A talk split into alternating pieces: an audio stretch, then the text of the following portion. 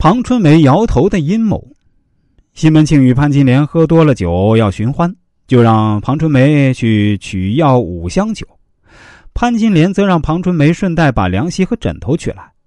庞春梅不答应，西门庆就叫秋菊去抱凉席和枕头。那春梅摇着头去了。那么庞春梅何以摇头呢？这该是一种得意吧？得意什么？得意可以当着西门庆的面拒绝潘金莲的央求而不必惹骂，得益于西门庆的偏袒，得益于潘金莲争宠的心思得逞于一时，得益于抱凉席和枕头的重活给了秋菊干，得益于在给主子的服务中高了秋菊一个级别。一个摇头，昭然若揭的是庞春梅不愿做奴才的心；昭然若揭的是庞春梅争宠争强想当主子的心。昭然若揭的是他想与潘金莲平起平坐的野心。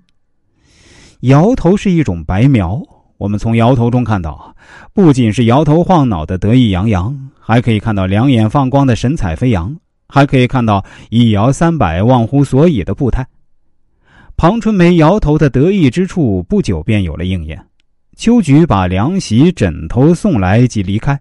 而庞春梅却拿了酒在假山顶上风情万种的引诱西门庆，西门庆丢下潘金莲，急三赶四奔去。正中下怀的庞春梅假欲躲藏时，被西门庆拦腰抱住，寻欢作乐一番。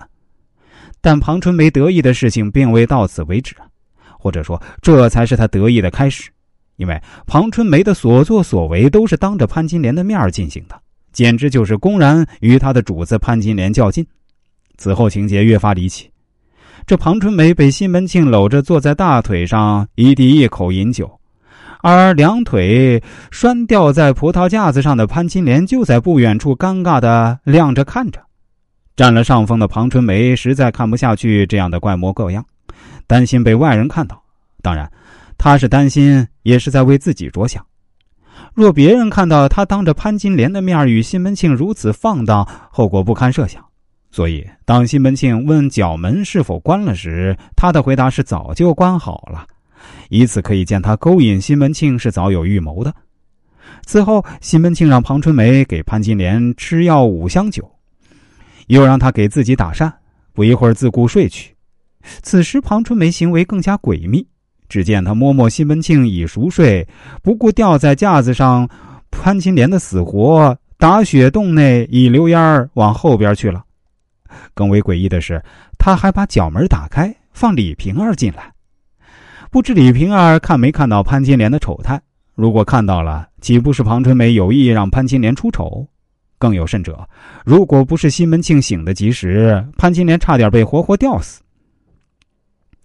精明的庞春梅当然能预见到这一点，她看着潘金莲被吊得昏昏沉沉，却不趁西门庆熟睡放他下来，而是一溜烟跑掉，简直就是有意谋杀。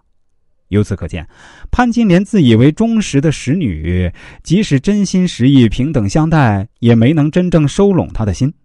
归根结底，奴才都有当主子的心，甚至有取而代之的野心，庞春梅岂能例外？生活在金瓶梅世界里的小人物的生活就是如此低俗猥琐，为了生存的需要，甘于沦落为奸邪小人。他们的人生欢乐往往来自于同类的相残相争，他们的智慧也大都同于同类的相残相争。